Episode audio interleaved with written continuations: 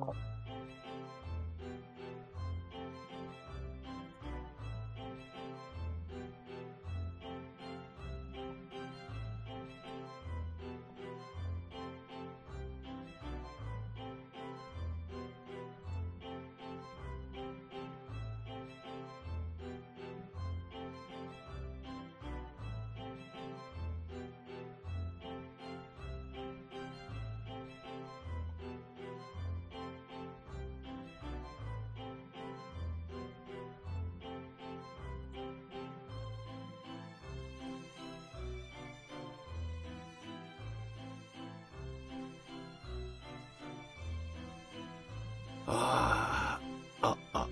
こえておりますでしょうか。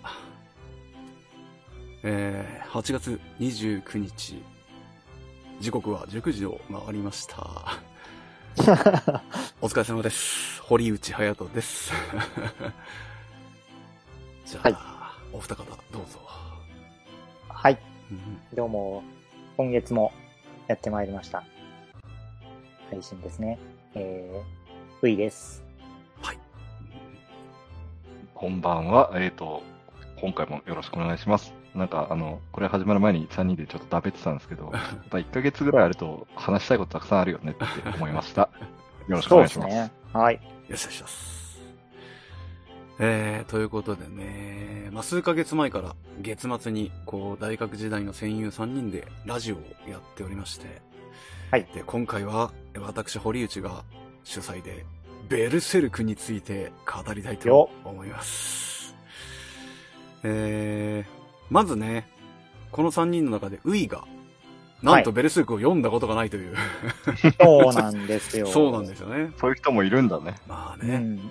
まあ、それこそね、大学時代の時から、ホリは、ベルセルクが好きだ好きだっていう話は、うんこう耳に入ってきてたけどうん、実は本当に、全く知らないです。漫画自体はね、いろいろ読んだりするんですけど、本当に全然通ってこなかったというか、うんうんうん。いや、っていう状態なので、まあ、完全受け手で今日はそうですね。はい参加します。まあ今回はちょっとウイがね、知らないということで、まあ、はいウイにどんな作品か説明することで、語ることでね、こう、もし知らない方が見てくださった時に、ああ、そんな作品なんだと思ってもらえて、まあ、知っている方にはね、ああ、ああ、ああ、そうだった、そうだったと、追体験して いただければなと思いますね。うんうんじゃあね、ちょっと僕は乾杯をしたいと思いますけど、二人はお酒なんてあるんですかね、あありますよ。もう開けて飲んじゃっあの、ちょっと、おおあ、もう開けて。これを開けよう。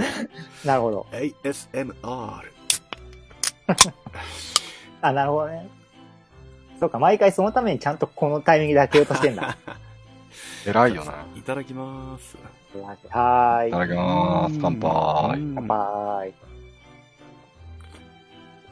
まあ、ちょ今日は自分は水ですね。うんえ、で、水？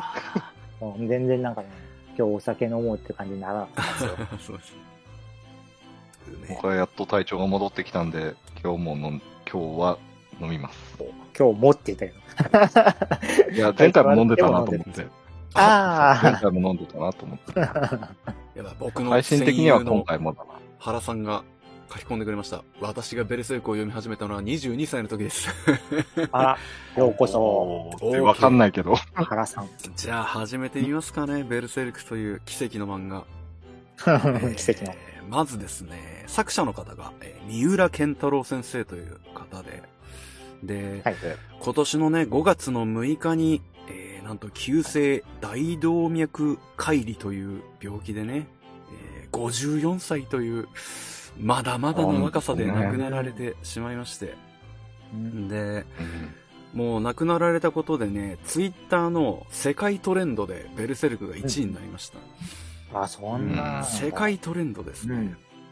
で、ね日本じゃなくて。へあの、FF14 っていうね、あの、オンラインの FF のゲームがあるんですけれども、それの北米のサーバーで、うん。もうファンたちがね、あの、そのキャラクターで暗黒騎士っていうキャラがいるんですけれども、それがあの主役の、ベルセルクの主役に似てて、全身黒い甲冑を着てて、でかい体験を持つっていうキャラなんですけど、それがあの、街の端から端までブワーって長い列を作って追悼式を行ったという。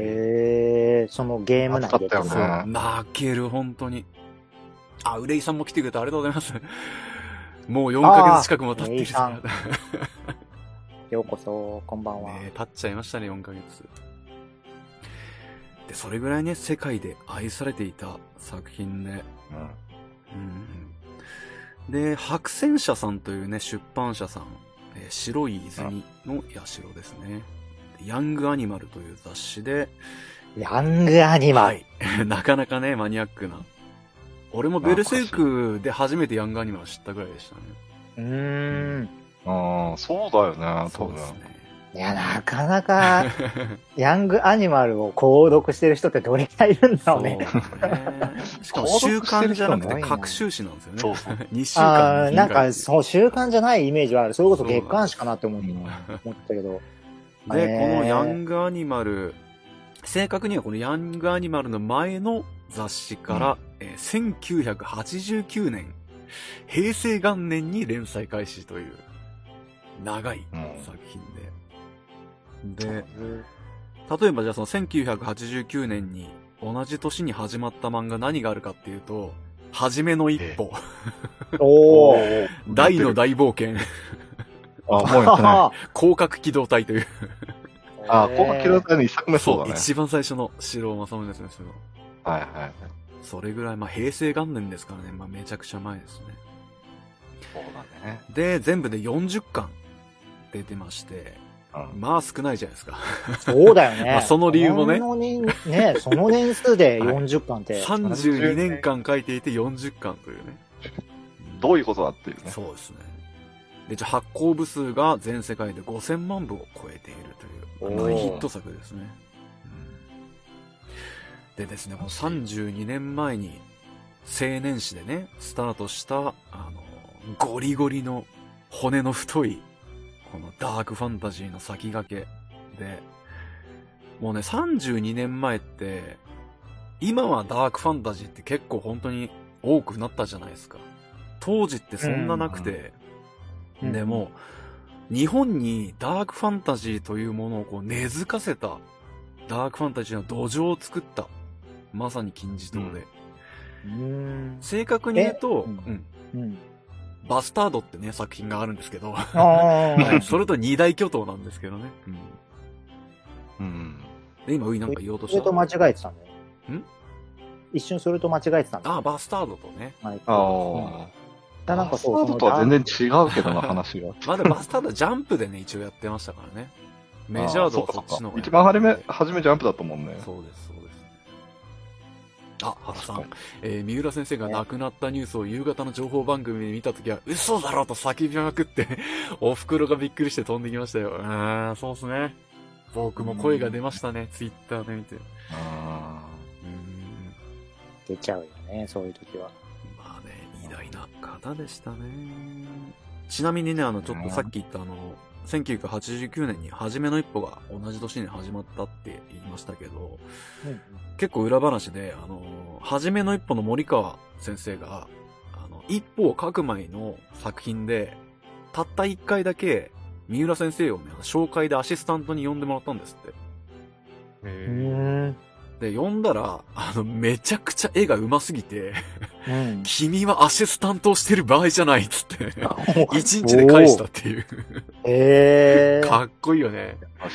優しい。優しい。そ。いいう話。で、それで同じ年にすぐデビューしてるっていうのもすごいんだけど。へえ。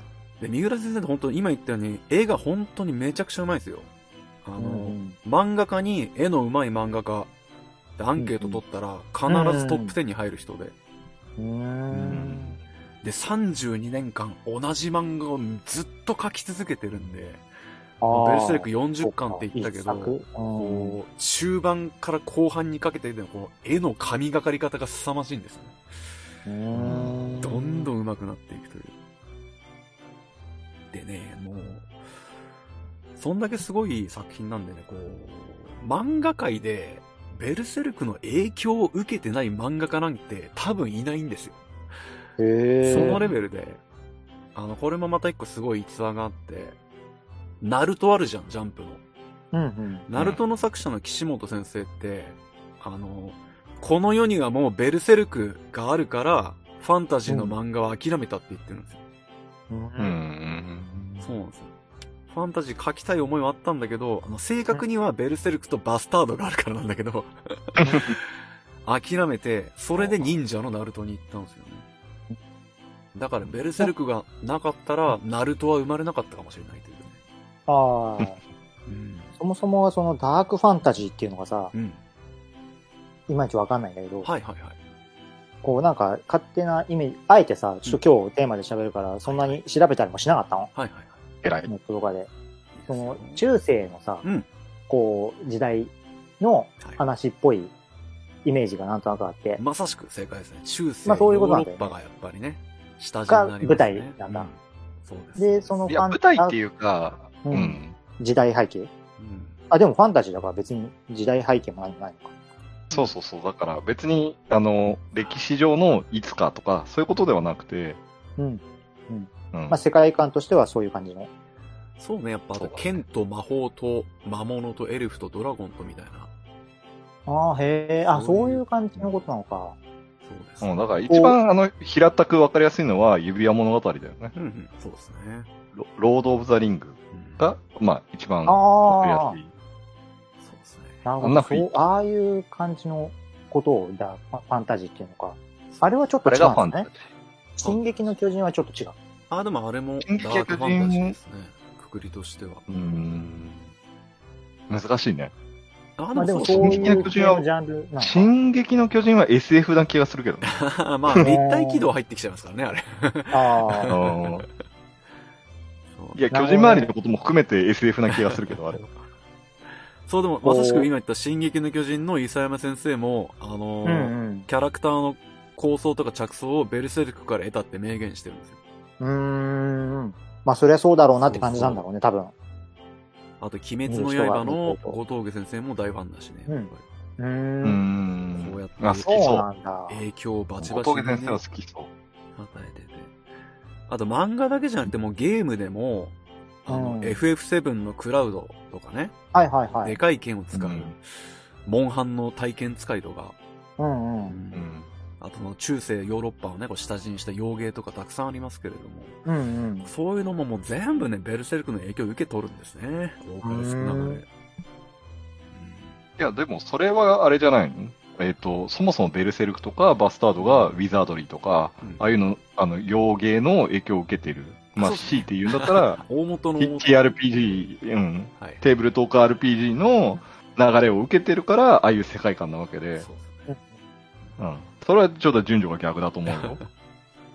でもあの、ベルセルクのガッツの動きをまんま採用したのとかあるんですよね。笑うよ。あ、そうなんだ。そうなんですよ。すごいんですよね。感動しますけどね、知ってるとやっぱファンは。うん。で、まあ、ここまで。うんう、ね全然なんでそんなにすすごい作品なのに、全然少しも読んでこなかったんだろう。アニメとかにはなってない？あ、なってますよ。アニメもなってる、はいなってる。なってるんだ。俺はもともとアニメで知りましたからね。あ、アニメで知ったんだそうね。そうそう。へえまあそうじゃないとね、なかなか白戦車の、なんで。そうへえそうなんだ。はいはい。そう、全然通ってこなかったな。で、まあそうですね、かかったってきまして、で、個人的に自分が思うベルセルクのですね、三浦先生の一番すごいところがありまして、ほう。それは、とにかく妥協しないんですよ。うーん。妥協しない。これはご本人も、あの、本人自分であの、もう病気なんですよねって言ってたんですけど、うんあの、手を抜けないと。うん。うん。で、それは、あの、こう、脚本の練り方とか、話の運び方とか、うんで、まあ、わかりやすいのは作画ですね。絵。絵の描き方。もう、くっそ丁寧に、ほんとひたすらに積み重ねるんですよ。妥協しない。で、俺が好きな描写があって、うんまあ、主人公のガッツってキャラがでかい剣を使うんですね。体剣使いで。で、その体剣をまあ、まあ、ブンブン振り回すんですよ。剣撃で。うん。で、その剣を振る時の描写が、ベルセルクは特徴的で、うん。剣の刃ってさ、普通はこう、縦線一本で刃先を描くじゃん。うん。でもその、剣を振ってる状態だから、あのうんちなみにガッツの剣って2メートルぐらいあるのね。長い剣を、あええその、身長と同じぐらいの長さ。あ身長よりあるんじゃね？2メートルだねで。その長い刃先を縦の線じゃなくて、振ってるから、うん。横のスピード線をシャシャシャシャシャシャシャシャシャシャシャってこう、延々積み重ねて、その刃先の長さを横の線で表現するの。うんこれ伝わるかな？ね、ちょっと、絵、絵、絵を見ないと多分伝わらまあないね。ね、ちょっとし、もう話に入ってるから調べながらあしようかな。りがとうございます。まあその、今言ったスピード線で書くっていうのは、もう普通だったら、止めで、止めたこの切り終わった止めで書いていいものなんですよ。うん。切り終わった後の絵でね。うん。でもそこを妥協しないんです、この人は。絶対振ってる、そのスピード感で書くんですよね。あそういうところで妥協をしないという。でもそれがかっこいいんですよね。気づいた時震えるんですよ。あれいつも止めてないって。へずーっと流線でスピード線でこの人書いてると思って。うんでですね、今言ったその、でかい剣でね、人をぶった切っちゃうんで、はいあの、人体がまあ吹っ飛ぶんですよ。うん で、その、人、吹っ飛んだ人体も絶対回転させるのね。絶対な。絶対なの。透明でね、片付けないの。妥協しないの。へえ。しかもちゃんと切られた方向でこう回転してるもんね。そうそうそうなんですよ。その力学がね、素晴らしくてね、ああ、この質量の、この重さ、このデカさで、この速度で刃先が入って通り抜けたら、確かに力はこうなって、こう回転するよなっていうのが、おーわかるんですよね。わかるわかる。そう。へえ。で、こう敵がね、剣とか構えてて、剣ごと切ったりするんだ。で、切られた剣もちゃんと回転させんの。妥協しないんだよ。妥協は、まあそうね。それがね、すごいんですよね。うん、だってね、やっぱその透明で片付ける方いっぱいいますからね。普通だったらめんどくさいじゃないですか。それ透明で決めてもかっこよくなるし、だって普通に。でもそういうことでね、うん妥協しない。それどうやったら見えるんだ？漫画持ってねえから、あわからアプんな。リとかでねどれが？アプリで見れますけど。えっとああ、今、アプリで開かない。なんかネット上じゃなかなかその画像、ピンポイントで落ちてるかわかんないね。調べようがわかんないからさ。漫画パークだとね、3巻ぐらいまで見れるはず。ああ、そうなんですか。漫画パークを今あダウンロード。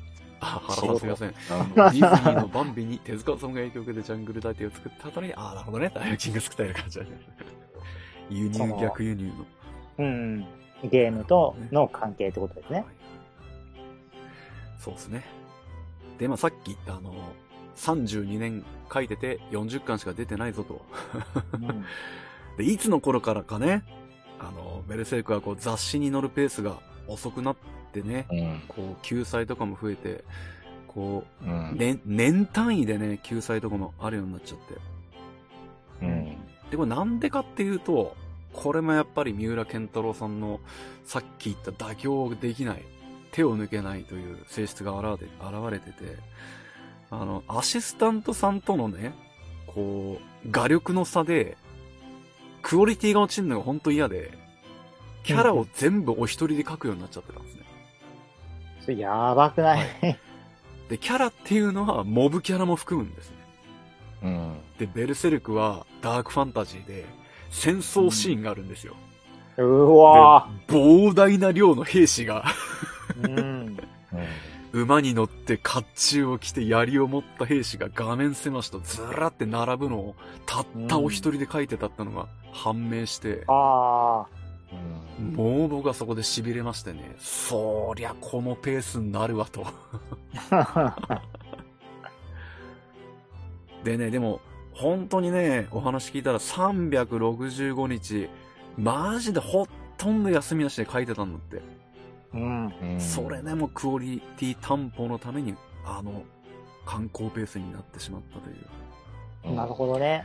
まあその某富樫先生みたく、休んでいて、書いてなくて、こう、遅れてるわけじゃないってことそうなですね。んですよね。対局ですね、おー本当に。うんうん。えええでも休むのは大事だからね。ー それは休んでいいんですよ。で それはそうなんですけど、三浦先生休んでたわけじゃないん連載が止まっての雑誌に載ってなかっただけだから。うん。なるほどでアシスタントさんに任せていたのは、ベタとトーン処理と建物と地面という、いたんだ。でも、雇ってはいたんだ。一応いたんだよね。で、その昔はね本、だってすごいもんね。昔はあのですね、こう、高校の同級生の、あの、認めてる方がちゃんと入ってて、でもその方も連載持っちゃって抜けたから。うーん。それで、それ以外の方がね、やるのがちょっとクオリティが落ちるってなっちゃったみたいですね。うーん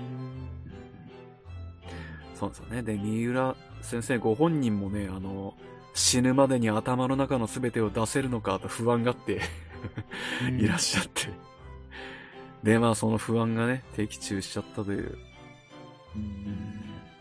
もうね、白戦車のね、編集部はね、もう異常なことは分かっていたんだから、腕利きのアシスタントをなんとか探してきてね。こう、三浦先生をなんとか説得してね。少しでもね、作画の負担をね、軽減させられてあげてれば、もうちょっと寿命は伸びたんじゃないかとね、こう思わずにはいられない感じですね。うんお、原さん。ベルセルクで一番好きなのは、ドラゴン殺しね。はい。デジタル作画に変わった時は拡大して書き込んだって話。ああ、そうなんですね。なるほど、なるほど。ガッツが剣一本で大勢の石をぶった切りすぎるところで、三浦先生がピン一本で、連想します。そうですね。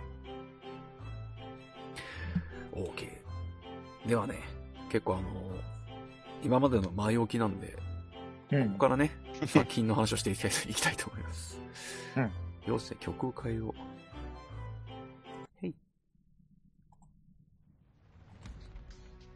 よし。ではでは、始めていきますと。まあ、さっき言ったようにね、あの、中世ヨーロッパがね、こう下地になった世界観で、で、うんミッドランドという国が舞台になっておりますね。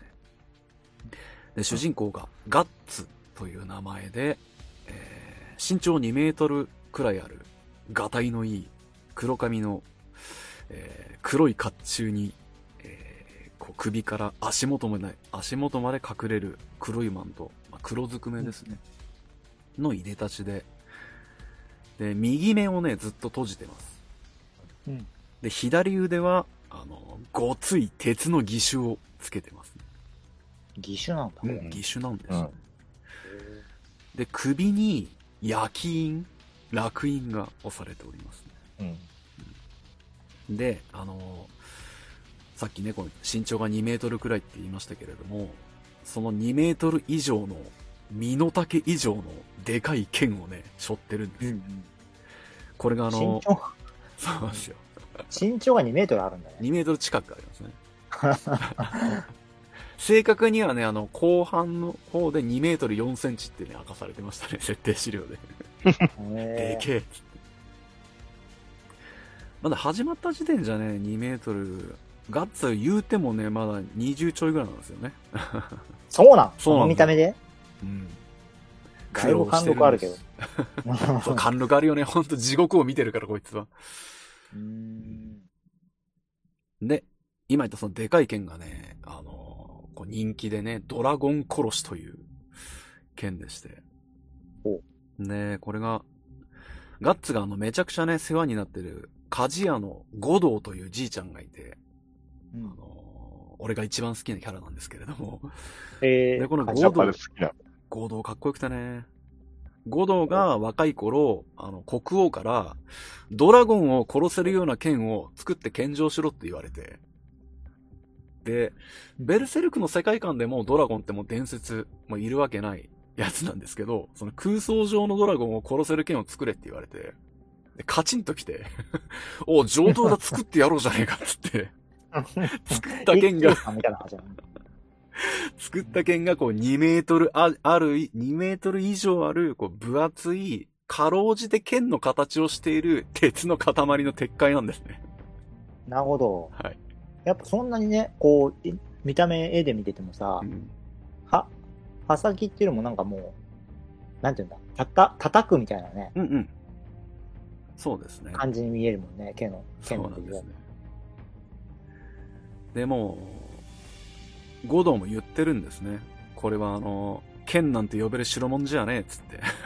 えー意もしねえ化け物を殺すための持ち上げることもできねえ意味のねえ鉄の塊よって言ってたんですけど、うんガッツはそれをブンブン振り回せちゃうっていうね。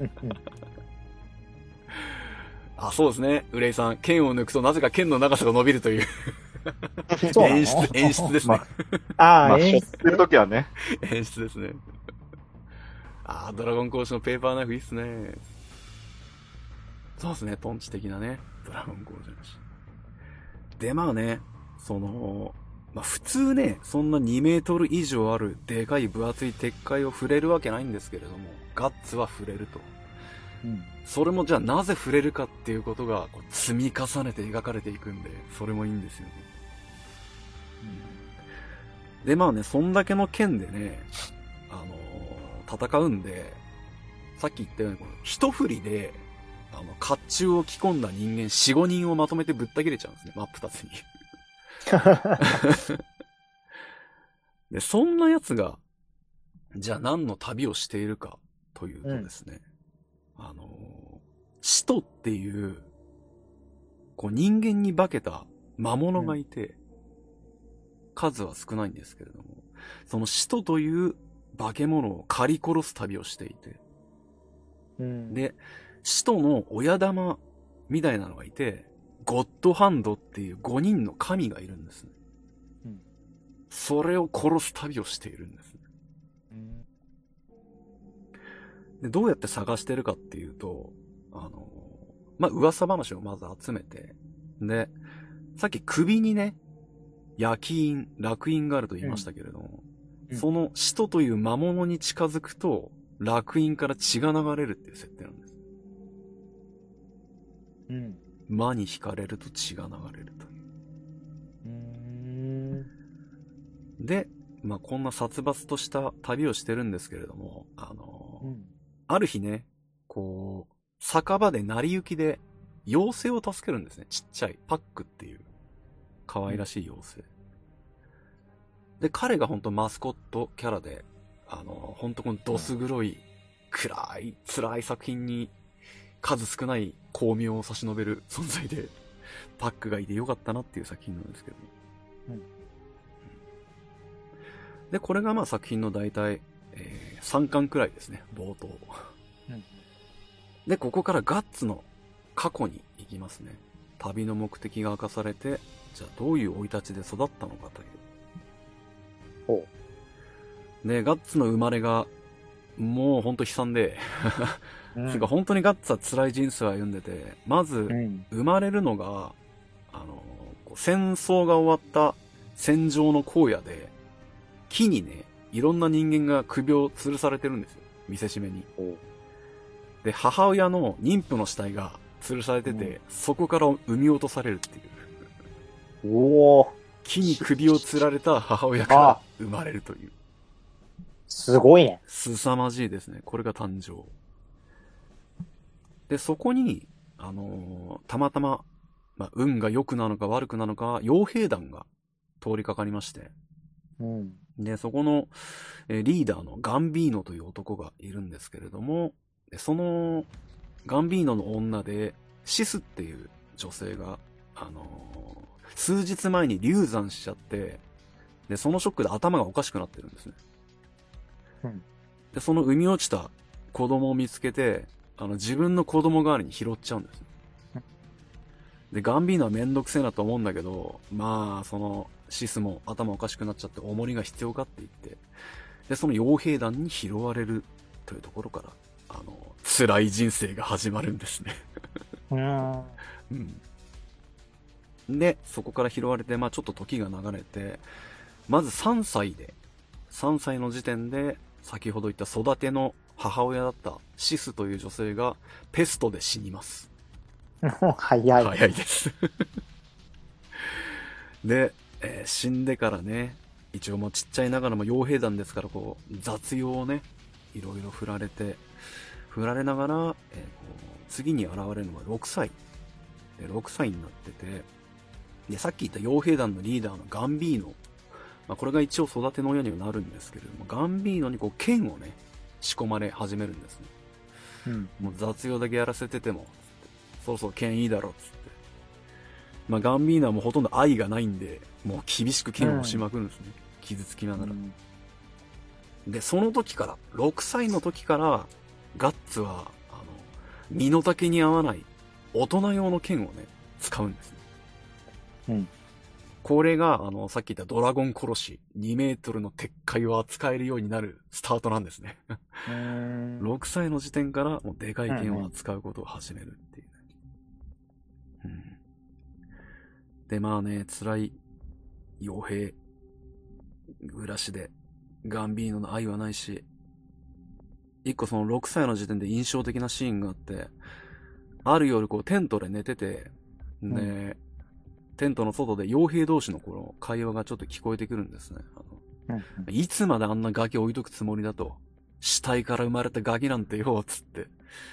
傭兵家業に月が落ちてたまらねえ、つって。でシスがペストで死んだのもあいつのせいなんじゃねえのか、みたいなこと言われて。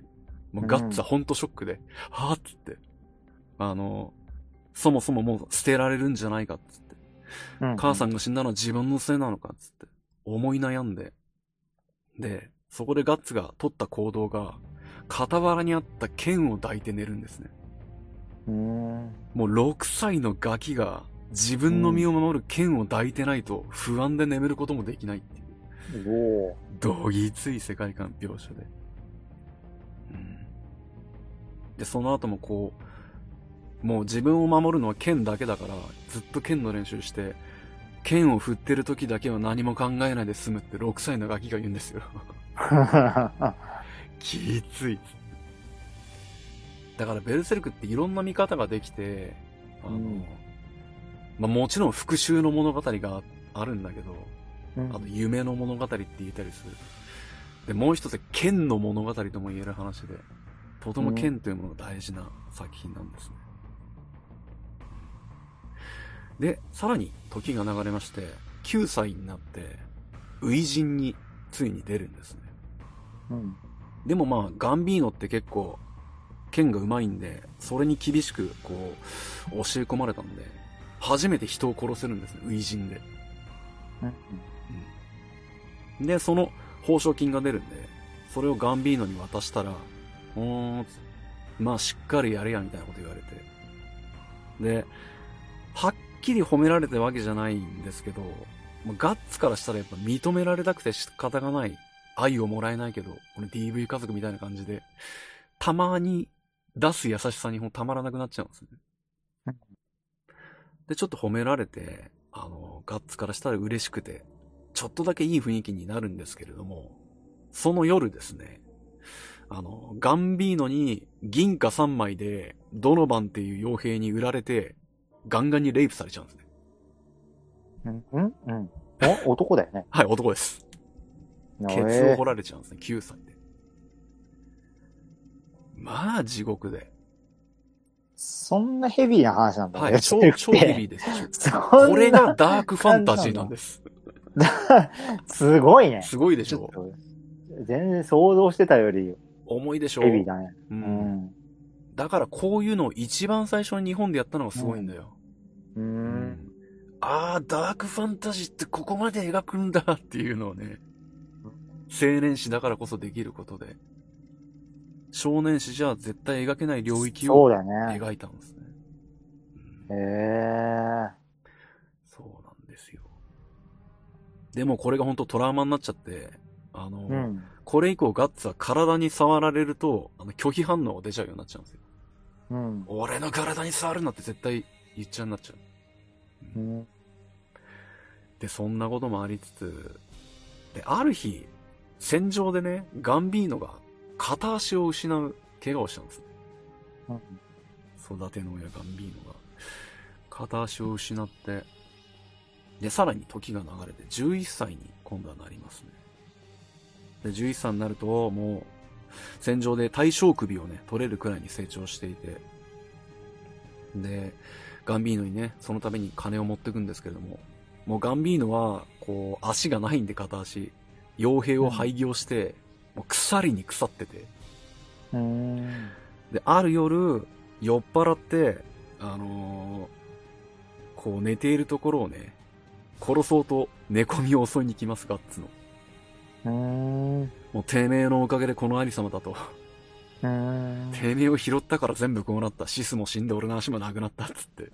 うんで、お前はあの日死んで死ぬべきだったと。母親のムクロの下で、つって。で、殺されそうになって、こう身を守るためとはいえ、ガッツはガンビーノを返り討ちにね、殺しちゃうんですね。うん。うん。もう地獄で。本当にね、不幸な子供でね。で、これも本当にね、ずっとトラウマになりますね。育ての親を殺してしまうという。うん。でも、その傭兵団にはいられず、逃亡して、で、別の傭兵団に拾われて、また時が流れるという。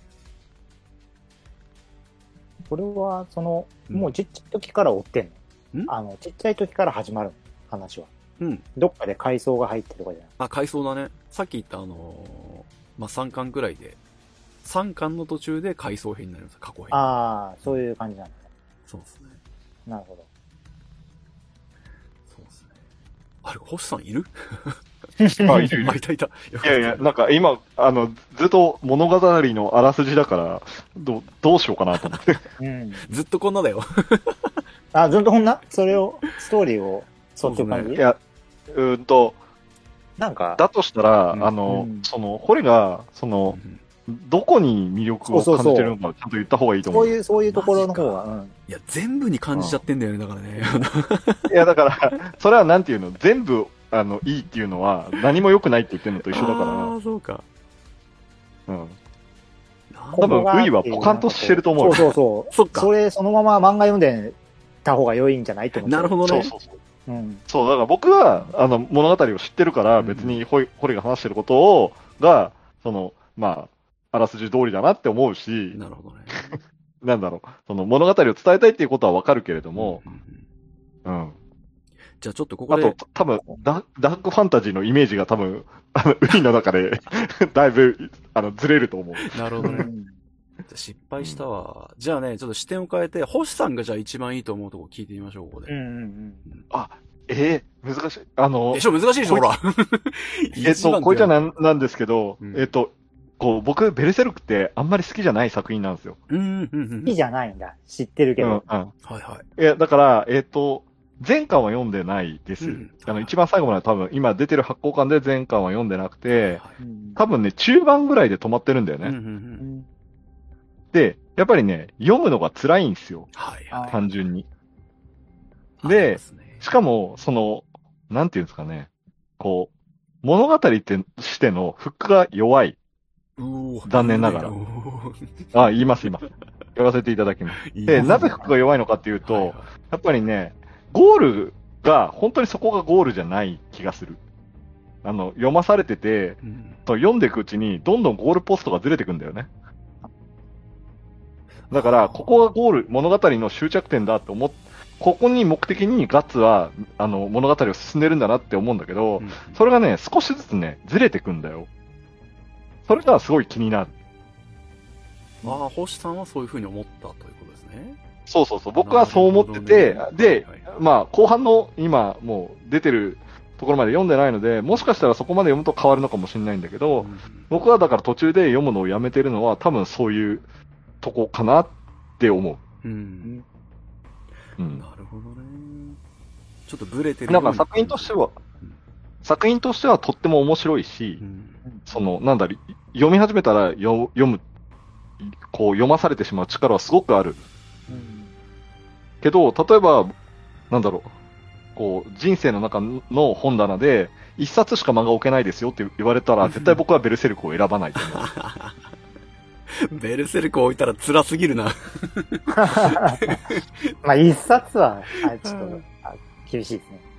いや、だから自分の部屋の本棚にはベルセルクは置かないって思う。うんっていうこと、それぐらいの感じですね。そうそう、そういうこと。なるほど。なるほどそうか、そうか、そうか。うーん。なるほどね。一番というとむずいなまあ、一番というとやっぱ地獄かな。地獄みたいなね、とこがあるんです本当に。うん。漫画史にね、残る地獄があるんですね。もうそれを描写しているっていうところ自体に魅力を感じてる。そうだね。読んでてね、当時高校生の時、ほんと読みながら震えてましたね。すごいっつって。これを書くんだ、みたいな感じで、うん。それが魅力な感じなのかなやっぱさっき言った妥協しないところかなその、うん。作品としてね。あの、本当にね、丁寧に積み重ねるんですよ。その、これを書きたいってなった時に、そこに行くまでの道筋の積み立て方が本当に素晴らしくて。うんうん。で、簡単にいかない、本当に。うん。最高潮に上がったところで本当最低に落と落としたりするのね。その緩急度もすごくて。うん。なんだろうね。そうね、このあらすじを言わないでって言うと難しいな。いいとこ取りで説明か。まあ、なんかこう、あり、妥協しないっていうところのね、魅力が一つあるんだろうなって思うけど、ポイントとして。それこそこう、キャラデザとか、うん。グラフィック、あとストーリーはいはい。とか、まあそういうところで言うとね、どれが一番、世界観とかね、うん。で言うと、やっぱりまあそういう、これを描いてるってところに魅力を感じてるような気がするね。うんまあ、全部ひっくるめてだなと思う。うん。あのね、俺がツイッターで、あのー先生が亡くなられた、亡くなられた時にいろんな感想を読んでて、一個いい言葉だなと思ったのがあって、うんベルセルクはダークファンタジーの正解だったって言ってた人がいて、うんあー、すごいなっつって、正解だよな、確かにって思って。なぜ正解なの？ダークファンタジーってどういうものって聞かれた時に、ベルセルクみたいなものって言えば全部通るってことだと思うんですよね。うんああ。ベルセルク読めばダークファンタジーわかるよっていう。いや、いい言葉だなと。うーん。難しいな絶対ハッピーエンドにはなんないような感じなのかなじゃあ。いや、でもね、うん三浦先生おっしゃってたらしいんですよ。ベルセルクはハッピーエンドで終わりますよって。うーん。そこに向かってる感じはあったのかな、一応ね、あった。想像できる部分はあったかな。うん果てしないけどね。まだまだ終盤ではなかったんだ。あ、でもね、一応そろそろね、畳もうかなともおっしゃってた。ポロって言ってたんですよね。こっから長そうだけどね。そうだね。畳もうかな、かなからが。で構想的にはね、畳む流れがあったというね。うんむちゃくちゃキャラがいっぱい出てくる。っうん、やっぱ高野ていう団って感じではある。傭兵団なんで人が多いんですよ、やっぱり。ああ、それキャラはいっぱい出てくるんだ。いっなんかぱい出てくるこう、うんモモブじゃない、なんて言うんだろサブキャラね、うん一応名前のある、役割う。のある役、うんいっぱい出てくる、うん。で。いいキャラがいっぱいいるんですよね。なんかさっき好きって言ってたの、おじいちゃんでしうんょ。。ゴ五道ゴというが鍛冶屋の子刀供ね鍛冶ですね。それで調べてみてたらさ、うん五道名言っていうのがすごいこう出てきてはいはいはいはああ。い。火花あの刀をそういうキャラなのそう。あそこが炎の一番目立つシーンだもんね。えー、なんかそれでその、そういうさ、こう名言みたいなのがいいんだよみたいなのもあるじゃん。あるね。ここれがいいんだよとかないえーいっ。ぱいあるな。いっぱいあるな。堀は好きそうなセリフのオンパレードだもんね。そうなんだよ。そうなんだみみんオンパレードなめちゃくちゃかっこよくて。いや、だから、ホリがベルセルクがすごい好きっていうのは、すごいよくわかる。はい。その、結構人間性に出てるんだ。ううん。ん好きだろうなって思うよ。まあね、漫画漫画ししてるしね、ヒロイックだし、うん、バトルもかっこいいし。うんうん。まあ少年だったらね、グッとくる描写はたくさんありますね。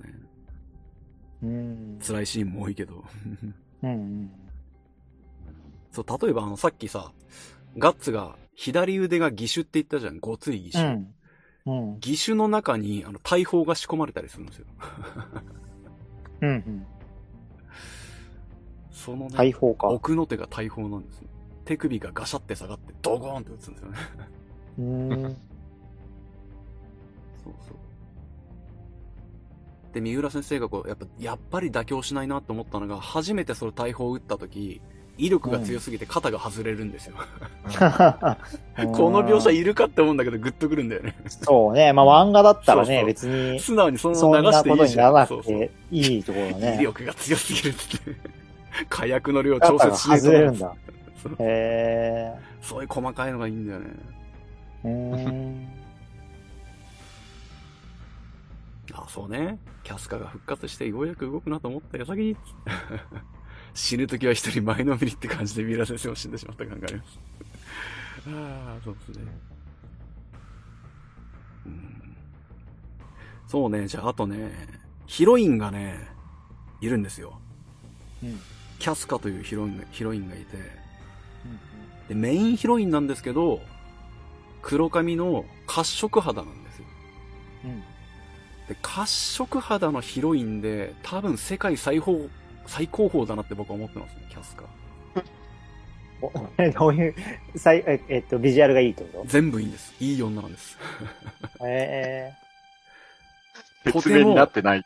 とても、とても不幸な目に遭うんですけれども、それもひっくるめていい女なんです。ー、食肌キャラで。他に、他にどういうキャラがいるかがわかんないけ褐色肌だと、ど。あまあ、こういうことだよね。キャッチパンダ、なるほど。そうですね。あの、ブリーチの夜市さんとかね、褐色肌。ヒロインではないああ、はいはいは夜い。市さんとか。いやいや、あなた、褐色肌のヒロインって言ったら、不思議の海のナディアのナディアでしょあ。ナディアか。世 ナディアを忘れちゃダメですよ。いやいや、あれも平成2年とかだったよ。同じ、時期を同じくしてたよ。いや、だ俺絶対キャスカの方がいいわ。あ、ナディアは性格悪いからな。そうなんですよ。あの女は。いやいや、でも、褐色肌って言うとさ、そうね。そう、キャスカの描き方とかもね、うまいんですよね。うんそうそう、あと、そう、前回、あのーベルセルクをやるってね、言った時に、ベルセルクには、こう、少女漫画的な要素もあるって言ったんですよ。うんうん。こんだけダークファンタジーで、こう人肉とかが吹っ飛ぶ世界観なんですけれども、この、心のね、うん機微の描き方がとても繊細で、少女漫画的なうんところがあって、え恋あ愛要あ、それ素も入ってる、そ、それ聞きたいあ、よ。恋愛も入ってるうんね。そういうポイント、そうだね。恋愛要素も入ってるの？入る。こんな劇画チックな。そうそう。いや、でもね、素敵なんですよ、それが本当に。心の機微をちゃんと描けてるっていうふうに思うわけだよね。そうなんです。すごいんです。ああのですね。まあ、その、えーと、今までまだ、本当に重要なキャラの名前を出してないんですけど、あの、グリフィスというね、一番重、一番重要なキャラの名前が一出て ない。番重要な。えそうそう一番重要。まあ、さっきさ、あの、まあ、ガッツがあの、まあ、親を殺しちゃって、で、うんこう、別の傭兵団に拾われて、で、そこから成長して、こう、戦場で戦うようになって、ほんと強くなって、で、なんかこう、まあ、結構名のある騎士とかに勝つんですよ。ーうんうん。で、それを戦場でまた見てた、あのーこう、傭兵団の男がいて、うん。それがあの、鷹野団っていうね、あの、傭兵団があってう、ん。それがもう、もう戦場で一番こう、会いたくない傭兵団って言われてて、で、それのリーダーがグリフィスっていう男で、うんうんで、まあこれが、ガッツと本当に対照的に、ガッツは黒髪でごついんですけど、グリフィスは白い髪で長髪で、美少年で、天才でカリスマでっていったキャラで。で、さっき言った、あの、キャスカってヒロインがこの、よ、高野団のこう一点なんですね。で、この3人の歪な三角関係の描き方が、とても繊細で、辛くて、悲しくて、泣けてっていう話で。でグリフィスってのも、うん。キャスカに気があるってこあそこはないんだ。うん。だから歪なんですよ。とああの、グリフィスが本当にそのね、まあそもそもガッツの腕に惚れて、お前が欲しいって傭兵団に気に入ったっつって。これ男だよね。男男。うんまあ美少年でしょ。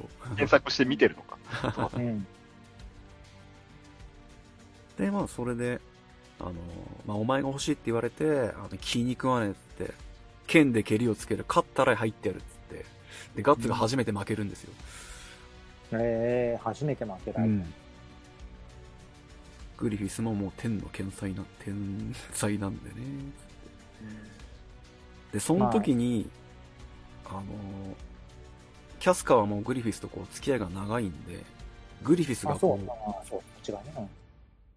お前が気に入った、お前が欲しいって言ったのが本当に、キャスカはショックで、うんグリフィスは誰にもあんなこと今まで言ったことがないっつって、ガッツに嫉妬するんですね、キャスカが。うん。で、このね、グリフィスはずっとガッツを気にかけて、うんうん。で、キャスカはずっとガッツに嫉妬するっていう歪な関係が続くんです。でですね、その心の機微が、ううんーんとね、どこら辺が一番かな。あ、そうだ。えー、そうですね。で、あのーグリフィスってまあ、普段冷静沈着なんですよ。あの、傭兵団をトップで率いてて、そこまで育ててるんで、あのー冷酷なとこは冷酷だし頭がいいっつって。うん。でもそのグリフィスが、このガッツのことになると、ちょっと、出ていっちゃうんですね。うんうん。で、ガッツを助けるために、初めてグリフィスが大怪我をしちゃうところがあって、うん。で、ガッツが聞くんですね。あの、冷静沈着のお前が、あの、俺なんかたかが手駒の一つだろ、つって。その手駒の一つのために命を落としかけるなんだ、冴えない話だみたいになって、なんで助けに来たって聞くんですよ。うん。で、それをやったギグリフィスは、あの、俺がお前のために体を張ることに、いちいちいち訳が必要なのかっつって。おう。あのグリフィスが、本当にガッツにだけは特別な、こう友情みたいなのを抱いてて、うん。で、これが、あの、明言されてないけど、多分ガッツにとって初めての友情なんですね。うーん。うん。で、それを言われた後にガッツはあの一人嬉しそうに微笑むんですけど、その微笑みが、こう、遥か昔じゃないけど、ガンビーノに褒められた時以来の嬉しそうな顔なんですね。おー。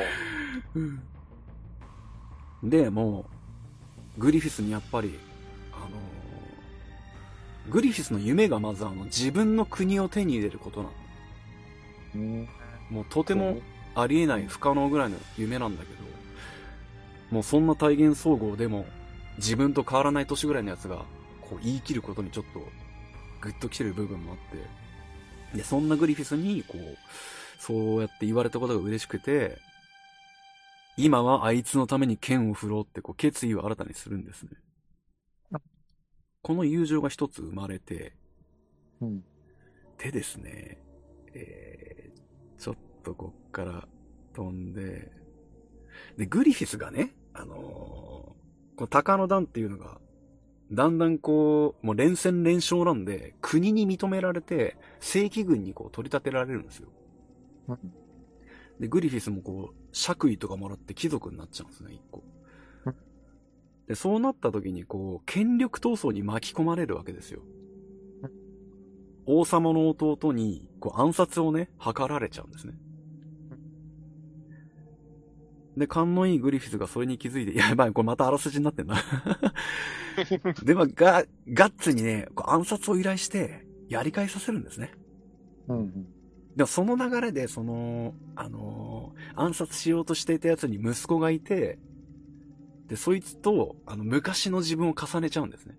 あの、うんガンビーノとのね、感じ重ねちゃって、うん。で、それ暗殺した時に、あの、見られちゃって、でも子供とは気づかずに見られたから反射で殺しちゃって、うんで、何の罪のもない子供を殺しちゃって、で、昔の自分と重ねてたから。さらにこう、メンタルにダメージを負って、うん。で、まあ一応暗殺は成功しててね、ボロボロの、心身ともにボロボロな状態で、グリフィスにちょっと会いに行くんですよ。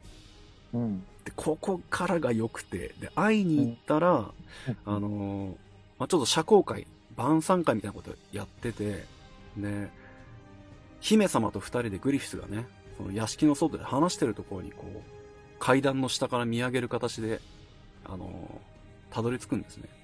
うん。で、そこでグリフィスが、こう、姫に、あのーいろんな話をしてて、哲学的な夢を語ったりしてて、で、姫が言うんですね、こう、あのーあなたのお友達の方々も、この、あなたの不思議な魅力に惹かれて、ついてきたんでしょうね、みたいなこと言って。うん。で、グリフィスが答えるのが、あの、彼らは高野団のみんな優秀な部下です。大切な仲間。でも自分にとって友とは、友達とは、決して人の夢にすがったりしないっつって。うん。自分の生きるわけは自らが定めて進んでいく。で、自分の夢をもし、こう、踏みじ、踏みにじるものが現れれば、たとえ、私自身が相手だったとしても、こう全身全霊をかけて立ち向かうっつって。私にとって友とは、そんな対等なものだと思っていますっていう、喋ってるのを、ガッツが階段の下から見上げる形で聞いちゃうんですね。うん。これが一個本当にす悲しいすれ違いで、うん。あのーガッツはそこまであの、体を張って助けに来てくれたことに友情を感じてたのに、うん。で、友情を感じたからこそ、お前のために剣を振ろうと決めて、どぎたねえ暗殺にもちゃんと 仕事を片付けて、で、何の罪もない子供を殺しちゃって、こう、メンタルが減らってる時に、これを聞いちゃって、うん。ああ、俺はあいつの友達じゃないんだ、対等じゃないんだって言って、ショックを受けるという。なるほど。救いのない話だね。救いのないんですよ。で、これもでも、あの、グリフィスはこの話をガッツに聞かれてたってことを知らないんです。うん。うんこれでガッツがショックを受けてたってことを知らないんです。うん。で、このズレをずっと抱えたまま話は進んでいって、で、高野なんては本当にこう上り調子で上がってって、最終的にはあの、こう国のね、最高位の将軍の位とかもらうんだ。うん。うん。で、でもですね、その、やっぱりガッツはその、さっき言った、この階段の上から聞いちゃった話が刺さっちゃってて、うん。こう、ひっそりと高野段を抜ける決意をするんですね。うん。うん。あの、こう、一番肝心な、こう、戦うわけってやつを、いつも他人に預けようとしてたのかもしれねえみたいなこと言って。うん。それはやっぱりグリフィス、こう、絶対的なやつにこう、隷属する快感とか自、楽さっていうものに甘えてるってことがやっぱり立ち返っちゃって。うん。うん。でですね。そうですね。ついにその、ある雪の夜にガッツが一人で高野段を出て行こうとするんですよ。うん。で、キャスカ、キャスカがね、偶然気づいて止めるんですね。で、止められて、でももう、このままあいつの夢に埋もれるわけにはいかねえみたいなこと言って。で、本当に振り向かせたいやつを俺は見つけちまったっつって。であいつの夢の中であいつを見上げてるのはもうごめんだっつって。俺は自分で手にする何かであいつの横に並びたいって言って。うん。うんでもこの思いもグリフィスは知らないんですね。うん。ここまでずっと、あの、ガッツに支えてもらってて、う。うんさっき暗殺跳ね返したけど、もう一回実は暗殺あって、それもまた汚ねえ仕事全部ガッツにやってもらって、うん。で、それを依頼する時とかも、グリフィスは他の奴には見せたことない、こう、なんとも言えない寂しげな表情で聞くんですよ。あの、こんな仕事をさせてしまってすまないみたいな、ひどい奴だと思うかみたいなことを。うん。ガッツはでも笑ってかわすんだけど、うん、それだけグリフィスはガッツを特別に扱ってるんだけど、うん。その一番ガッツが欲しかった友達とか対等って言葉は一度も言わずに、大切な言葉を言わずに、これが少女漫画っぽいなと思うんだけど、素敵だなと思うんだけど、うん。このズレが重なって、で、最後、この高野段を抜けるつもりなのかって、雪の丘の上でね、対面して、で、すまねえ、世話になったなってガッツが言うんだけど、うん。で、ここの、やっぱりグリフィスは何もガッツの本音を聞かずにここまで来ちゃったから、あの、うん。本当につい最近まで支えてもらっててありがたいなって思ってたのに急に別れようって言われてるみたいな感じで。うん。うん。で、そこでもうな、めちゃくちゃいい作画でこう剣を抜くんですね。うんで、あの時言ったはずだと、初めて会った時に、お前は俺のものだと、つって。俺の手の中から出ていきたいというのなら、つって。あの時と同じ、剣で自分をもぎ取っていけ、つって。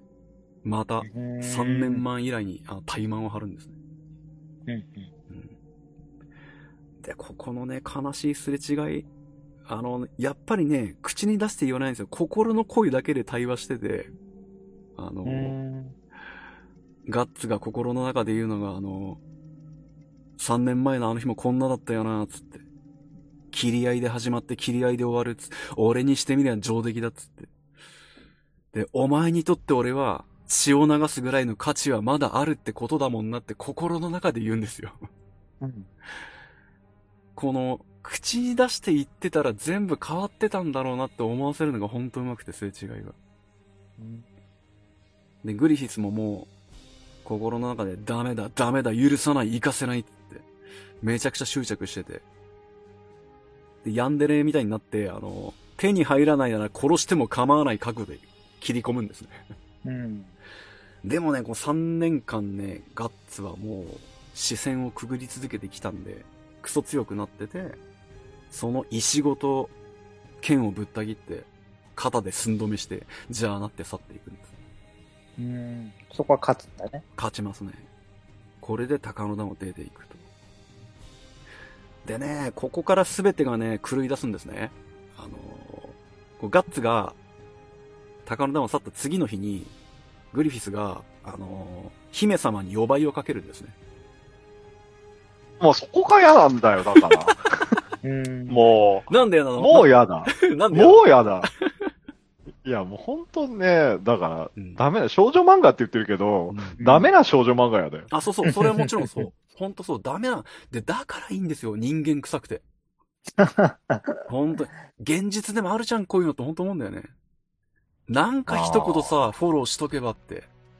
後悔が。うんで、それがさ、こう、読者にしかわからないんですよ。本当に。なんかあの時言ってればさ、グいや、リフィスもだって、それはグリフィスがいけないんだもんだって。うん、うんまあね。わかるよ。でもさ、ガッツもガッツで弱みを見せてれば、絶対、いや、そんなことないよ。お前特別だよって言ったと思うんですよね。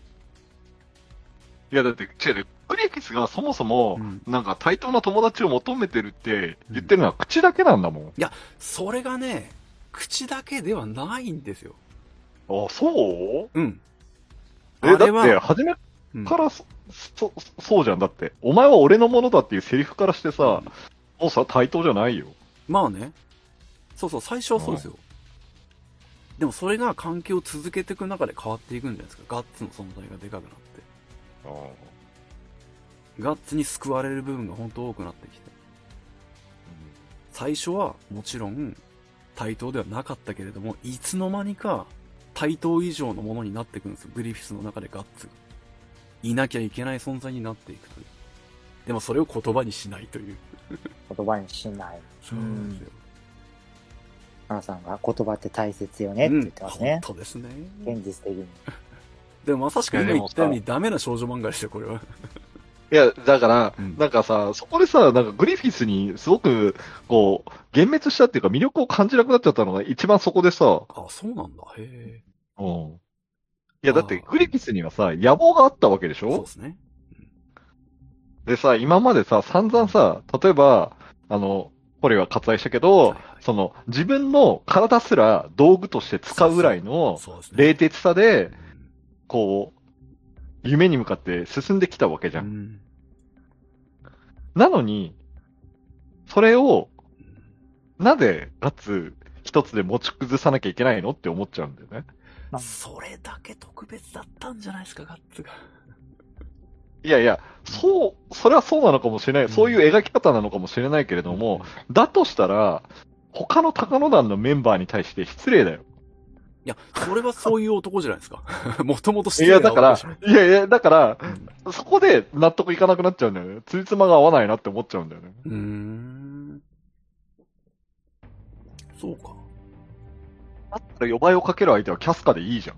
いや、なんでキャスカなんで意味ないじゃないですか。それはグリスの冷徹さじゃないですか。国を乗っ取るには姫を取っちまうことが一番いいんだから、惚れさせるいや、違うよ。あのタイミングでは逃げだったんだよ。あ、それはもちろんそうそう。ガッツに負けた逃げですよ。うんうん。うん。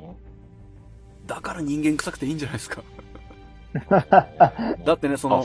姫をやり終わった後にね、うん。姫が寝てる横で、あの、ガッツに寸止めでつけられ、つけられた肩の傷を押さえて泣くんですよ、グリフィス。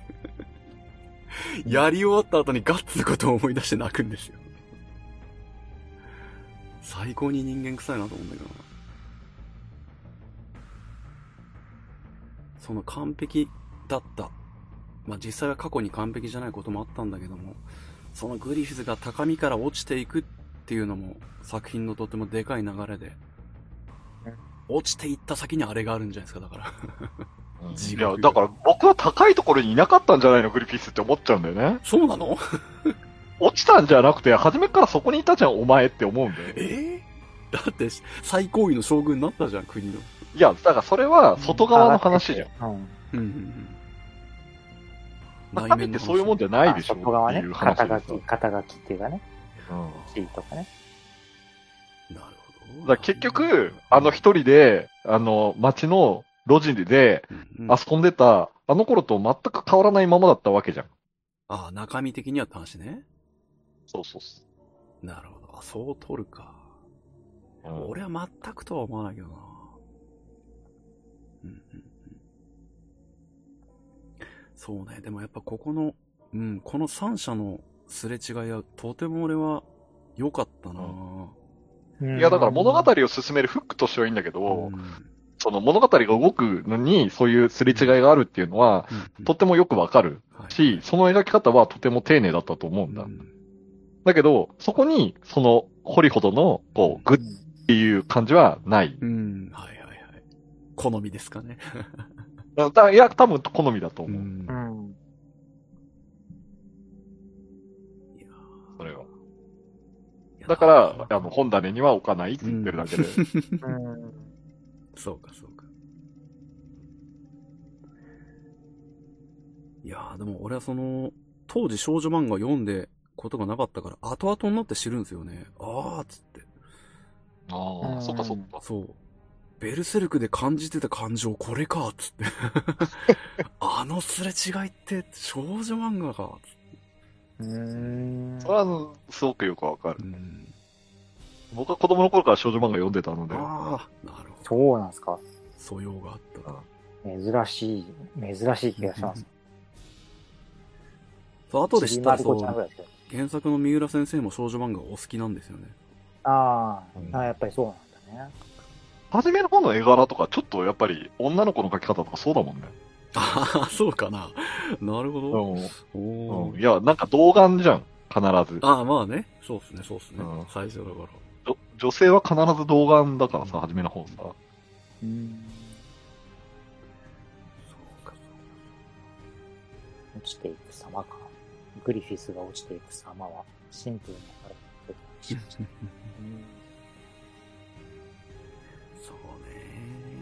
カタルシスですね。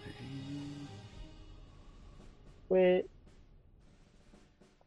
アニメに、で知ったんだよね。だその結構、昔にアニメ化されて、最近ではやってないってことだよ。えっ、と、数年前にね、また新しく作ったんですよ。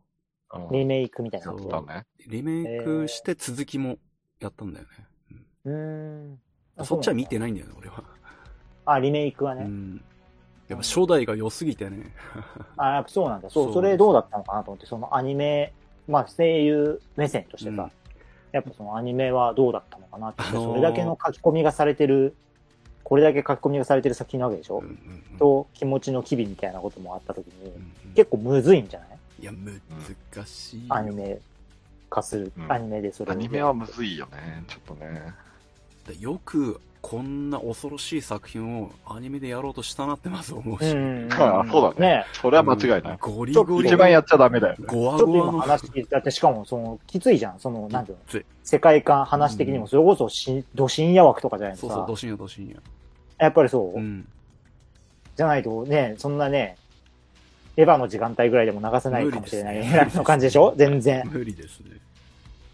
まあ、当時の規制がね今よりは本当緩かったと思うんだまあまあまあ。そうね。それは、ど、どうだった？のアニメとしては。いや、よかったっすね。俺、だから、たまたま偶然、その当時やっぱ深夜アニメ結構見てて、本当に偶然第1話を見れて、うん。おおなんかやべえの始まったな、っつって。ググッときた、ほんと引きつけられた。うん。そうだね、前話ほん毎週楽しみに見てたな面白かった。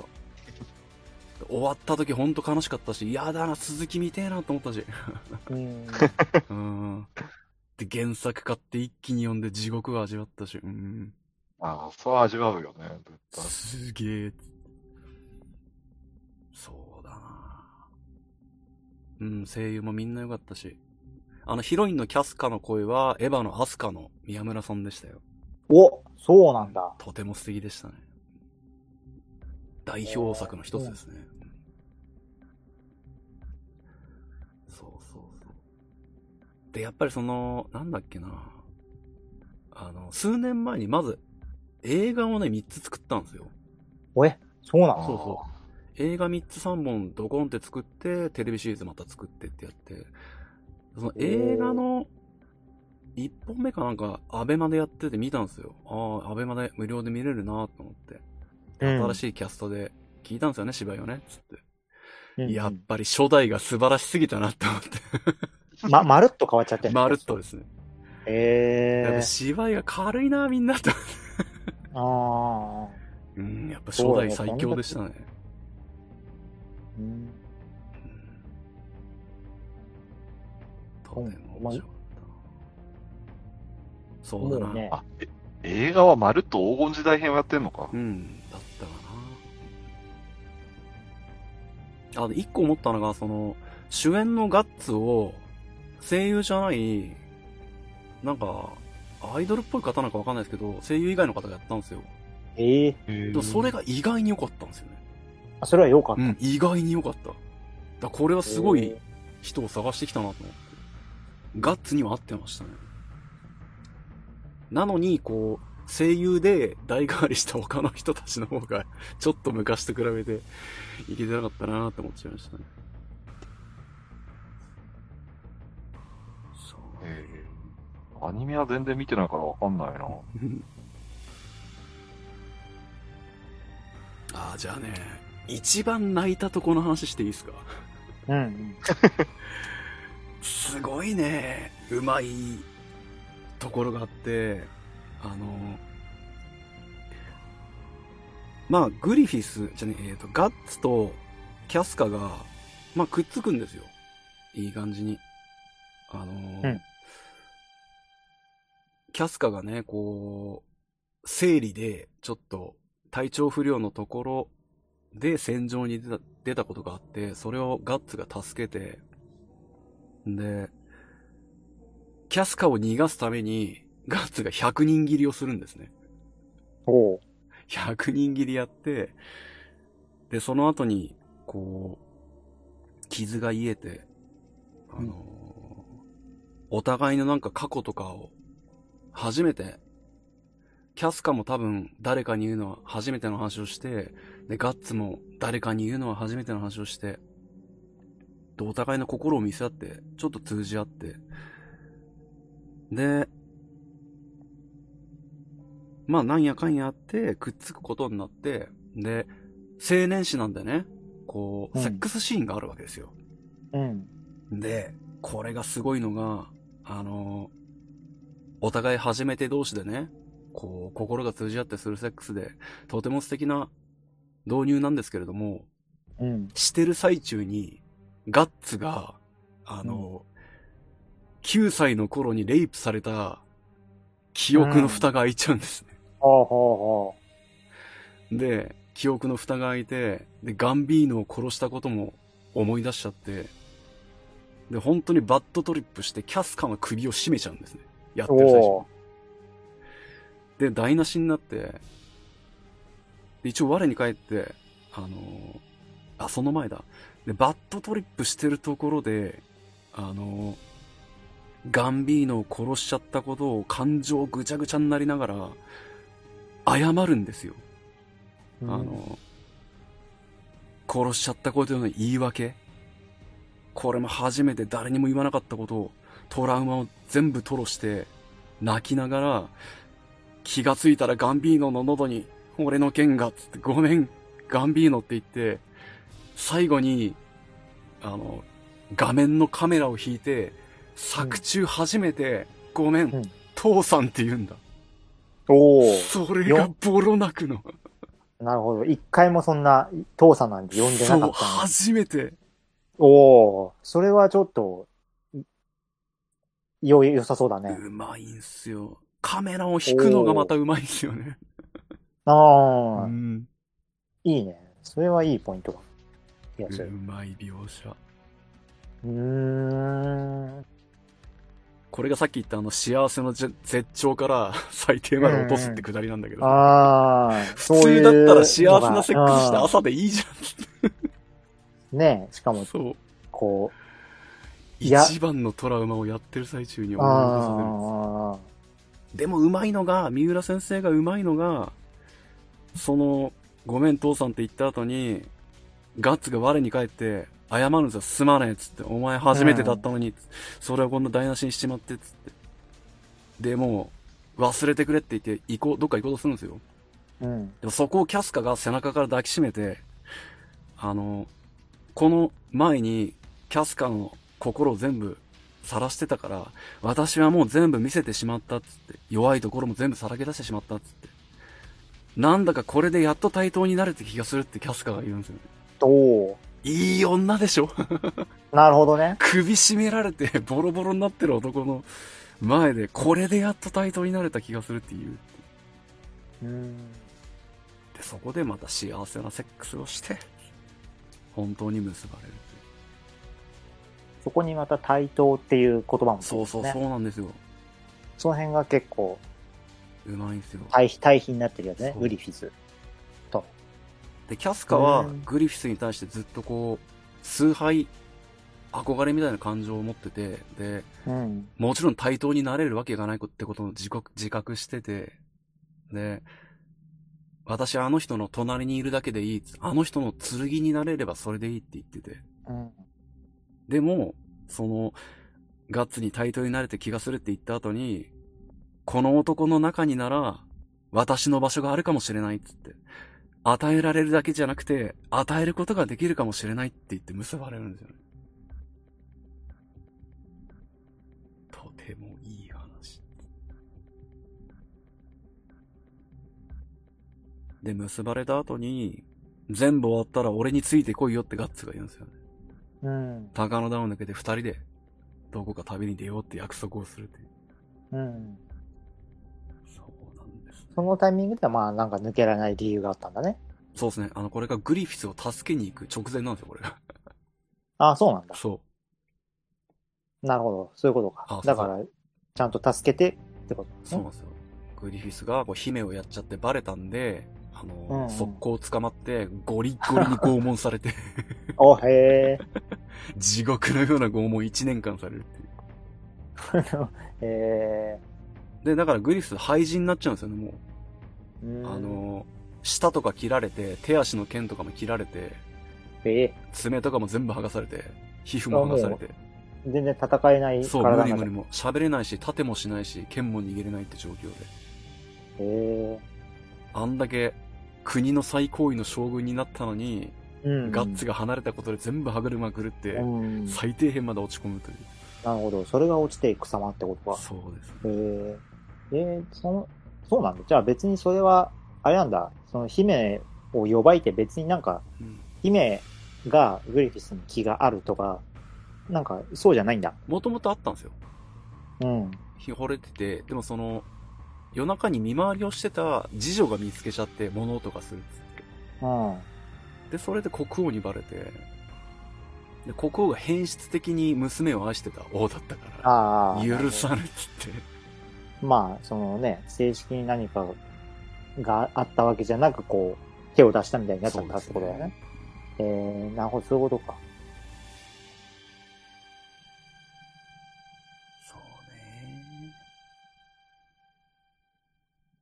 そうそう、そこもいいんだよな。あのーまあ、グリフィスがね、こう一年間地下牢の闇の中で捉えられてるわけなんですけど、その闇の中で思い出すのが、ガッツのことだけなんですよ。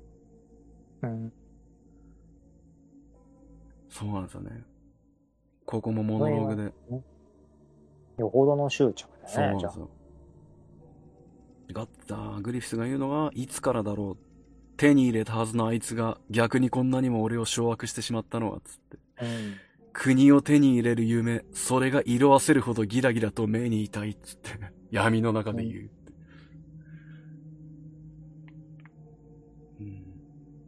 でもこれもガッツは知らないこの感情グリフィスのそうだね。知ることはないという。まあ、うん。うんそうなんですよね。そうだ、ガッツがね、助けに。やっぱり、なんか、今の話聞いてるとさ、うん、やっぱりそこで、じゃあその後にグリフィスが取った行動が、なんかだいぶ軽率っすよね。まあ、腹いせっていうか、いやいやじゃああのになっちゃったんだけどね今あのその、う、ういが聞いてるところ、あの、その、たあの、まあ、廃人になっちゃっているグリフィスが、助けられた後の選択があるんですけど、ある選択が、ね。ああ、そうなのよ。あ、それはぜひ読んでほしいんだけど、あの、今日もう話さないようにするから読んでほしいんだけど、その選択も、だから、じゃあなんで、そこまで言ってたんだったらなんでってなっちゃうんだよね。えー、ああ、なるほど。今言ってたことと、ちょっと、星さんとしては矛盾するようなことなんだ。そうそうそう。だからさっきから、あの、言ってるじゃん。だから僕はグリフィスが守備一貫しなすぎて好きじゃないんだよ、多分。一番。そう。人間だからダメなところはあってもいいんだよ。うん。うんうん。なんだけど、なんかさ、ね。こう、守備一貫しててほしいなって思っちゃうんだよね。うん。そうか、俺はその大事なところではさ、うんその言動とかはさ、そうやってすれ違っちゃったりしてもいいんだよ。うんうんうん。だけど、大事なところはちゃんと、こう、守備一貫筋が取っててほしいなってうん。うん思っちゃうから、なるほどね。俺は人間だものって思っちゃうからな、そこは。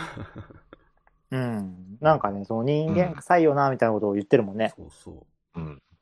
何回も。だから来るんですよ。そのダメさが来るんですよ、本当に。うん。あーっつって。うん。なるほどね。そういう感じね。そうね。ねいやー、ほんとその感じだと、こう、なんて言うんだろう。うんそういうものを読もうってなった時じゃないとなかなか気軽に読めない。いや無理だ自分のメンタルも今食らうよね、多分。かなり食らうやつだよね。食らう食らう食らう。あ、だから落ち込んでる時読まない本、ね読まない方がいい。落ちるありますよね。そういううん。作品ってね体力。ある時じゃないと多うん分食らうね。いい、今無理だ。無理だしね、やめた方がいい。いや、なるよねこんなこと言ったら読まないんだろうな、もう。いや、まあそういう時のものとかもある、あるからね。あ、あるけど。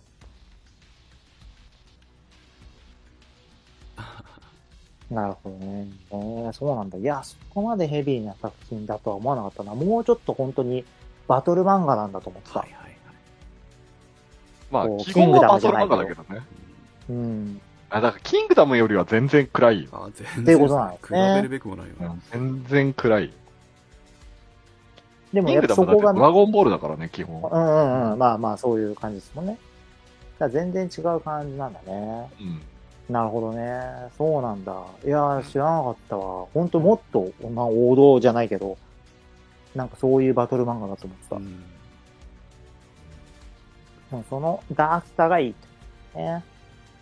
そこが今までになかったんだろうし、まあ、受けてるところなんだろうね。うん当然。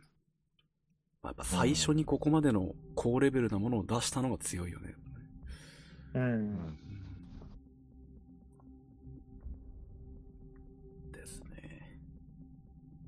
なるほどね。じゃあもういつ終わってもいいよ、もう。おいでも完結しないで終わっちゃったのは相当無念だろうな。うーん、そうだねね。いや、完結はしてほしかったと思うよ、本当に。心からいやいやいやでも白戦車さんがねね。出版社の白戦車さんが続きをどうするかはまだ明言してないんですよね。ああ、そうだね。その、うんもしかしたら、うんあ途中まで書き上がってた原稿があるもんね。あー、そういうことかう。ん。でもしかしたら昔その、アシスタントをされていたあの高校の同級生の方を起用して、うん。続きを書く可能性がまだ残ってるんですね。へー。でもね、無理だと思う。まあなんかそうか、担当の人には、一応結末とかまで大筋伝えてあったりするのか。ね、わかんないね。でもそこも明言されてないから。プロットがね、どこまで残ってるかとか。うんう。。うんそれがあったらね。確かにそういう方法もあるっちゃあるよね。プロットがどうこうって話じゃないと思うけどな。まあ、の絵力に。うんうん。いや、だから、もう三浦先生が自分の命をかけて書いてたんだよ、きっと。そうですね。本当そうですね。うんだからこんなにも。それしか書いてないっていうのもすごいよね。その、うんうん。他のないんでしょ？なんか。あ一応ね、ちょっとあるんですけどね。一応ちょっとある。うん。デビュー作ではあるの。えー、そうだね。すごいことだよね。すごいことですね。デビュー作がそこまうでんずっと続いちゃうっていうのは。すげえ異常ですね。他にないんじゃないかな、マジ。ねえ、何作目かがそうなってる作家さんとかね、うん結構いたりするだろうけど。えー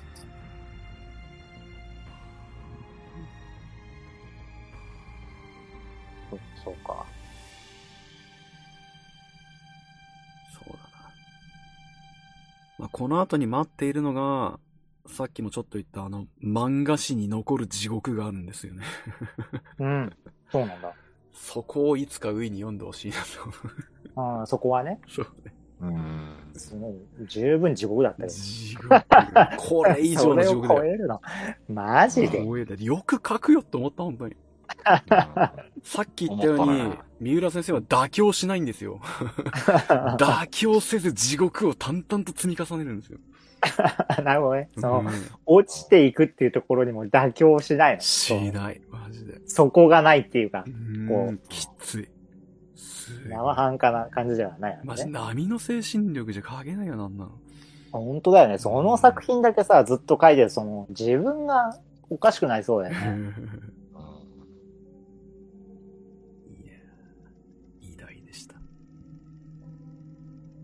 あ、ちなみに、もう最後ぐらいかな。もう最後の話をしますと、うん。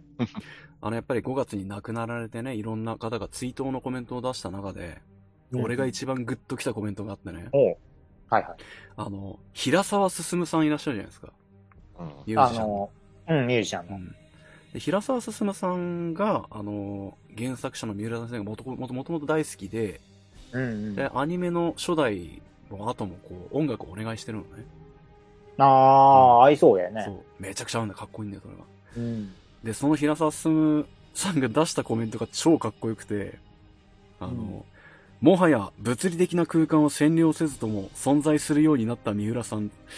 これからは懸案の語り合うことを時間も空間も気にせず思う存分脳内でいたしましょう。三浦さん、改めて今後ともよろしくお願いしますっていう。超かっ平平沢さんっぽいな。今後ともよろしくお願いします。すげえな。それが追悼のコメントでしょ熱すぎるだろ。あの人はぶっ飛んでっからな。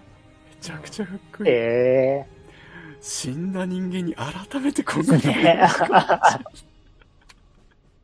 しびれた。へえ。いやめちゃくちゃ言ってんな。ー、よく。いやー、本当に表してるね、平沢進さん。そうですね。そう、だからね、フジロック出てたんだよね。今年出てたりした。だからファンはみんなあの、ベルセルクの曲やってくんねえかなってみんな言ってた。はいはいはい。やっておかしくなさそうだよね。ツイートでやってくんそねえかなんなんだった。知らなかった。そんなテーマ曲とかやってたんだ。うんああ、そうなんだ。まあ、世界観はなんか、ね、ある気がするよね。めちゃくちゃあってこう、こう、繋がってる。感じが。その、ステージとかもさ、なんていうの？自分以外の演奏者全員にね、マスクつけちゃうから、うん仮面をつけちゃってね、仮面っていうかもう本当に誰だかわかんない 感じで、なんかファンタジー感がすげえある。そうですね。いやーそうだなうんうんうんうんうんそう、そういうことか。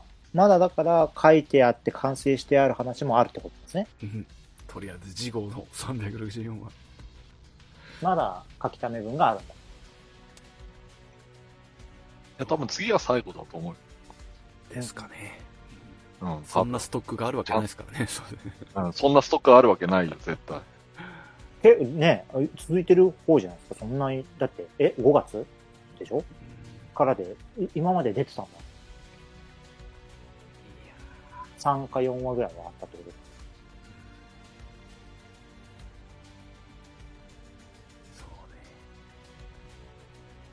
こんな作品でした。なるほど。ななんでしんみりしてんだ？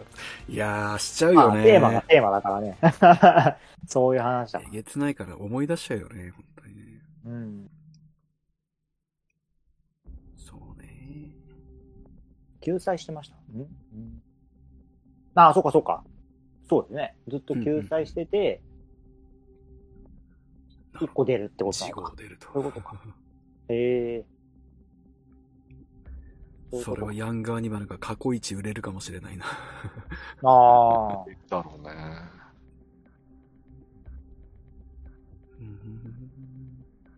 多分店頭からなくなるから、発売日の朝行った方がいい。そうだね。オリは、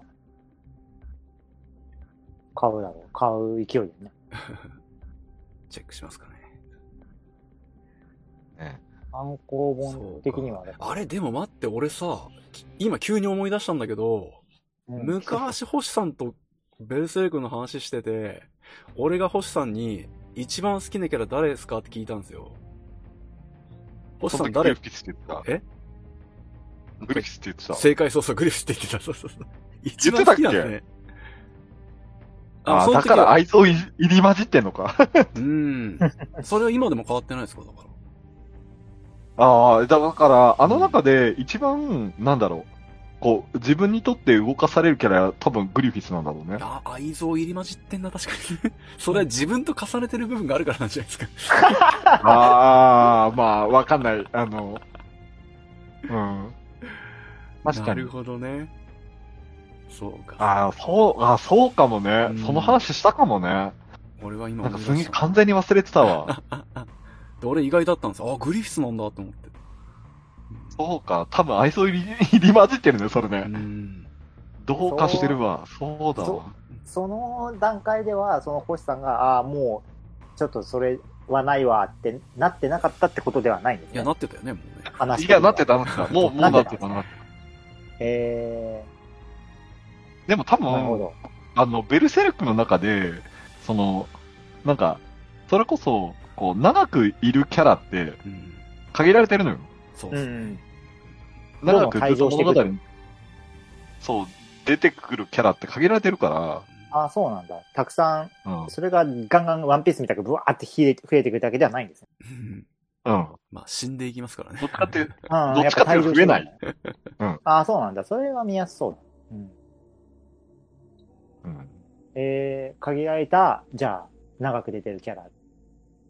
うん。そうだね。だ、多分、だから、クリフィスが一番動かされるんだろうね。う。うんーん。なるほどね。そうなんだね。そうなんだ。そう答えいいっ。すね。納得いかねえけど、一番好きって。あー 納得いかないけど。いいですね。少女漫画みたいですね。はいはい。悔しい、でも好き。ね。うんえ、そのホリが好きって言ったら鍛冶屋はずっと出てくるのえー、いやち、ょっとしか出てこない出番少ない、少ない。うん。ちょっとしか出てこなで、い。その出た時がね、超いいの。そうそう、出た直帰は超いいよね。たまらん。うん。さっき言ったあの、火花の下りっていうのがあって、説明、のくだりねちょっ。としてえな、あの、うん。そもそも出会ったのが、ガッツが出会ったのが、その高野ダムを抜けて、1年間こう、山ごもりしてね、剣を鍛えてたんですよ。うん。あ、なに高野段を抜けた後に出会う。そう、抜けた後に出会うの。へえ。で、山でなんかあの、小屋見つけたら鍛冶屋がいて、うん。で、そいつのとこお世話になってて、うん。で、こう、鍛冶屋やってて楽しいかとか好きかみたいなたわいない話してたら、あの、もう好きだ嫌いだ考える前に、この目の前の鉄を叩いてたっつって。うん。で、今よりうまく、今よりいいものって考えてるうちに、あっという間にこの年になっちまったっつって。簡単なもんよ、つって。で、生まれてこの方鉄をぶったたいてるっつって。で、もうなんで、なんでかわからんくらいもう、ぶったたいてるっつって。でも、そう、あ一つだけ、鍛冶屋やってて気に入っとるもんがあるっつって。それが火花、火花だって言うんですね。おお。火花はいい。吸い込まれる。まるで命。自分の命そのものが一瞬目の前で弾けているような気がするって言いながら鉄を叩くんです。うんおお。これがぐっときてね。で、これはまさに三浦先生のことを言ってるなと思って。あー天石から火花をね。飛ばして書いてるなってなっちゃうよ。自分の命を。まあ気づきゃずっと書いてると。うん まさしく投影されてるなと思って。なるほどね。そうなんですよ。で、二度目に出てくる時がまた良くて、二度目でうん、それで出番終わりなんだけど、うんあの、ドラゴン殺しをガッツがずっと使ってて、ひびがね、入っちゃうの、初めて。う。うんん。で、やべえっつってボ直しロボロになってね。そうそう。直しに行ってもらって。で、その時って三浦先生の絵がもうめちゃくちゃみなぎって上手くなってる時だから、うんその、じいちゃんの顔のシワがもう書き込みが異常なぐらい書いてある。これ書くのにどれだけ時間かかるんだその面が最高なんだよね。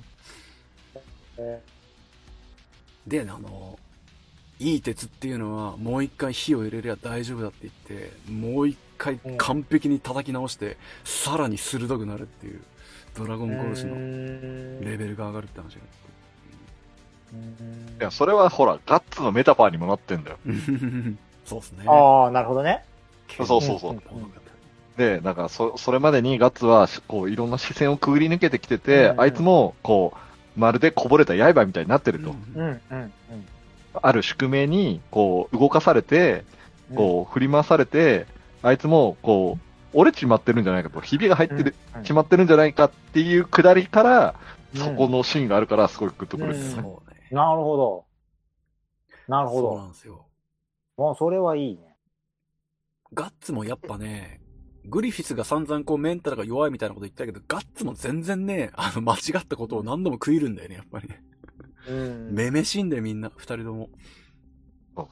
いつもね、なくしてから気づくのか、俺は。つってねそう何回言うんだ、そのセリフっていうね。ね。えー、なくしてから。何回言うんだ、お前は。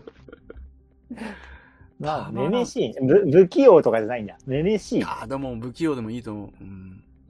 いや、もうそろそろ気づけよって思うよね。いや、でもね思い出して、まだ二十歳ぐらいなんだよ、ガッツ。いやね、それだけのガキトなんだよラウマ、トラウマ食らってたら、そりゃさ、よなんかね、なんか人の20感情に触れた時に、ぶれそうだよね。うんやっぱ若さゆえにね、こう、グリフィスと並び立ちたいって言って、本当の宝を手放して出て行って、出て行った後に、俺、バカやっちまったんじゃねえかなって、こう思いながらがいいんだよね、またね。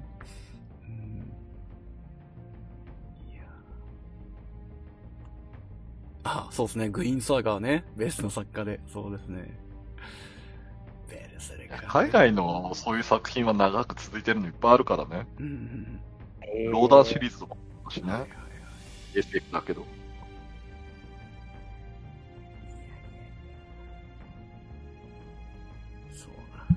でも、ちょっと、まあ難しい、無理やろうなって言ってる人だよね。これ今の話聞いたらちょっと難しそうだよね。無理ですね。あとやん、やんないでほしい。うん。あーまあ、ファンからしたらそうなんだ、ね。クオリティ下がったものを見たくないな。ねうん。もう、未完の名作っていう立ち位位置づけでね、しょうがないね。も別に残っていく。だから世に、世に言いたいのは、こう、漫画家の命を編集部は守ってくれって本当思うな。なるほどね、結構そこはねうん、初めの方に言ってたもん。いやいや、でも大動脈解離はね、あの、無理だよ。あの、もちろん、すごくハードに働いてる人もなるけど、そうじゃない人もなるからね。まあね、それは無理だよ。過労とストレス。過労から来たようなものでは、まあ、ないかも、ない可能性が、全然、全然ある感じでね。まあ、それにしてもってことだよね。その、こう、もしそれが、そういう環境が整っていたら、二冠じゃなかった、二冠じゃない可能性があるいや、可能性はありましたよ。ちゃん、ちゃんとね。そ異常だったもんなずっと作者コメントが体調の心配なんだよ、ずっと。やばすぎるだろ。はあそうね。面白いよ。前なんかさ、うん。言った時、あ、オリだったような気がするんだけど、そこは見てないって言ってた気がするんだよ。はえ、作者コメント読んでんのみたいに言われたそうそうじゃなかったっけ？言われた言われた。確かにウィーに言われてから読むようになったんだよ。そうそうそう。それで、そう、そんなとこ読んでんだ、っつってそうそう、そうで、その後確かに面白いね、とかって言ってたのよ。うん。あのテニスの王子様の作者コメントがクソ面白いよ、つって。その話は散々笑わせてもらったよすごい。ね。エンターテイナーだね。いや、作者コメント読んでんのみたいな、なんか驚かれるけど。確かに読んだら面白かった。納得だった。うん、確かにたまにいいコメントあるときあるもんね。確かに確かに。うん。わかるわかる。そこはね、本当に単行本とかに絶対収録されないから、そねそうの時あ、されないされない。その時だけだもんね。雑誌だけだもんね。うん、センスだよね。なんか、こう、ツイッターとかの、は、なんていうのかな。こう、文字数制限がすごい短いじゃん。あそこでこう伝えるっていうセンスを問われるよね。確かに。大変だよね。なんか、100文字ぐらいだもんね。そうここに何書こうか考えるのが大変ですで終わらせてる人が何 結構いたもんね。毎回それ書いてる。昔からいるよね。うん、そうそうそう。なんかその色が出て面白い。あセンスいい人はマジでなんか、ね、面白いこと言ってーくるもんね。うん、そうね。いや、でも作品以外に才能を使わないでほしいよね。そんなんで枯れる才能なわけねえよ。うんいやいや、なんか、それ、そこに使う頭を、あの、作品の方に費やしてほしい。あーわかる打ち切りになった作品の最後のコメントを読むしてるわかるわかる。うんわかるわかる。うんそう、その、そうそう他の、他の先生のも、すごい気になる。その、お疲れ様でした。気になる気になる。うん、コメントあるもんね。うん、気になる。で、なんかね、こう、パッと終わっちゃったようなやつとかだとね、みんなが当然いするわけじゃなくてうん、あ、仲いいんだな、みたいな、その関係性が見えたりそうそう、わかるもんね。ありますね。まあ、ジャンプ文化だよね、あれね。うんうん、うん、そうそうそう、ジャンプ文化ですよね。うん、あれはジャンプ文化だと思う。本当入れ替わりに激しいね。今でこそね、こういろいろそのネットとかで、実はアシスタントがとかってなったかもしれないけど、そこで結構言ってたりしたもんね。うん。流れが分かったりするもんね。ね、そう、アシスタントの頃からお世話になりまなっていた、うんあの作品だとかって、あえ、そうなんだ、みたいな。確か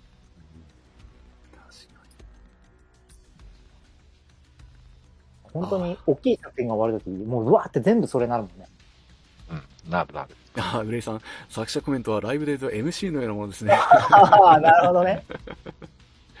残らないやつね、問われるこれセンス生もんだセンスそうそうあの、ブルーレイとか DVD に載せてもらえないやつ。うん。だから結構やっぱみんな見てる。いや、みんなは見てない。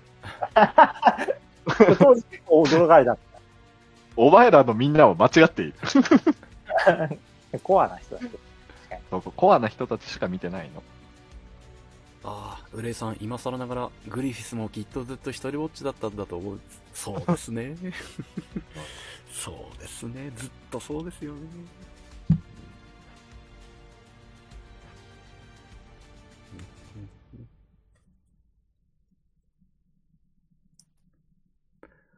なるほど。さあ、そろそろ1時間45分ですよ。ああ、そうそうそう。閉めますか、じゃあ。次回も、あの、今、魅力は喋ってる間に僕、あれ買いました。あの、ヤングアニマル18号9月10日発売。すげるその最後のベベルセルクが乗ってる号を、よここまで来たのでアマゾンでポチっときました。ありがとうございます。よ ありがとうございます。ここ、ここまで話したんだからね、もうね。ありがとうございます。あホリは、ホリは買わなきゃね。そうっすね。ちょっとね。怪しいな。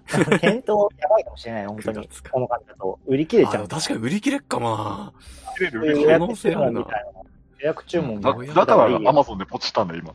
うんそうか。9月10日に、だって買う、買えるかどうかわかんないしわ。かんないっすね、確かそんな確かに週刊誌みたいな雑誌なんて買ったことないけど、値段変わんないですもんね、絶対に。に。店頭とね、そこで。うん。変わんなかんない。だったら注文しといた方がいいけど。買えない今注文しましたよ言ってる、言ってる絵が浮かぶよ。いや、売り切れててどこにもない。つって。絵が浮かぶから。そしたら、あの、ホリに言ってあげるよ、それを。ああ。いくらで買う？っつって。コミックスを待つよ、じゃいくらで買う？っつって。この、ベルセルクの最終話が載ってるヤングアニマルいくらで買う？っつって。メルカリとか出そうだな、ほんとね。出るんじゃない？もう本当は死ねばいいのになそういうやつら。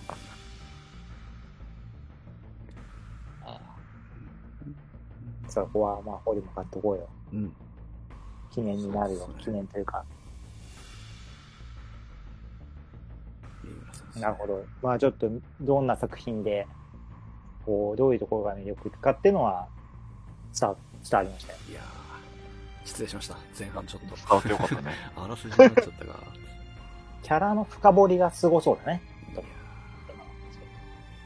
いや、深掘り、うん。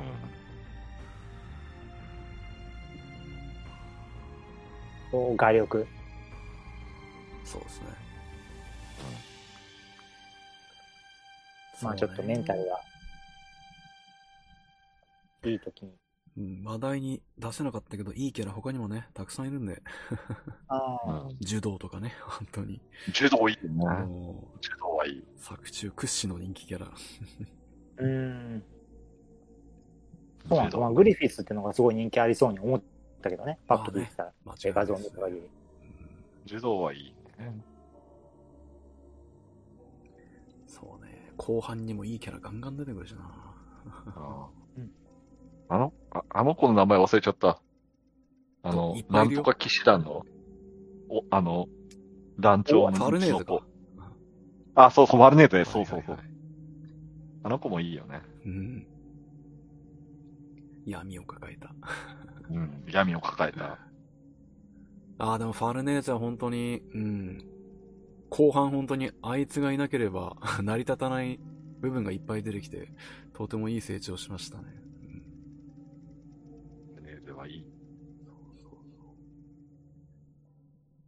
よし、じゃあ次回は、よし、よしよし。次回はどうしますか？次回は。どう、どうすんの？次回は。次回は、そうですね。ちょっと、まあ、また決めましょうよ。あいや今んとこ案はないか。そうか。うん。そしてそれは、打ち合わせましょうう。うんまたまあ、月に1回ってことで、来月末くらいですね。テーマを変えてやれたらなと思います。なんか、ああの、あの、えっ、と、アンカーで、あの、ポッドキャストも配信してますのので、あ、もう配信してくれたんですね。うん、こんな、あのお、こう、すごい、あの、熱苦しく語り合うだけの番組ですけど、もしよかったら聞いていただけると、そうお、そうだったんですね。始まっていたことに、を知らず。は配信、配信だけはしてました。あ、本当ですかありがとうございます。配信だけはしてましこれ今日が3回目かなた。3回目です。だったんで3回目はい。ぜひ。あ、そうか。まあ前回からスポ、ティファイからも聞けま、聞けるんで、おお、マジっすかへえ。はい。あれは、エヴァのはだから入ってないってことですね？エヴァは入ってない。ですね。それはお蔵入りに。にしたんでしょって、だから。あ、お蔵入りにした、あれ？そうです。あ、そうか。そういうことか。おそうですね。花ちゃんが、花ちゃんがね、コメントしてくれてます。今回はオンタイムで参加できました。こっそり。いたん、いたんだ。そうなん全く。ちょっと。ありがとうございます。ベルセルク読んだことありますか？あるのかな？女性読んでる人っているの？あ、いますよ、女性のファンいる？あそうなんだうん久しぶりに喋りたいから一緒に喋ろうよ、なんかさ。そうだね。ね全然合ってないもんだって。原さんそうっすよね。やっぱりもう読めないのが辛い。そうっすね、本当に。いいとこで終わるんだよ、最終巻がマジで。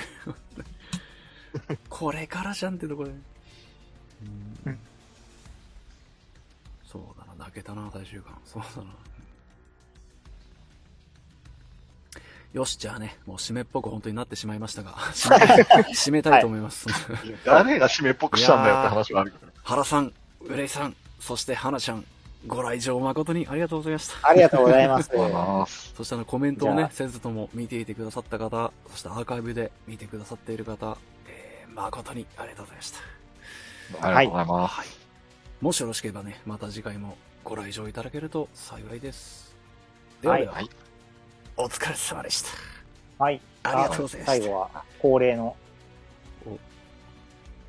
あれを。曲を流していただける感じですか？え、マジで？雰囲気合わねえよ。さすがに雰囲気合わねえよ。ごめん、今回ねえあな。なるほど。効果がなしでいくと。じゃあマジで。わかりましはい。すいませんでした。た。はい。よし。じゃあまた。ありがとうございましたまた来月よろしかったら次回。またお疲れ様です。どどうも。ありがとうございます。お疲れ様です。ラブレイさんもありがとうございます。ありがとうございました。原さんもありがとうございます。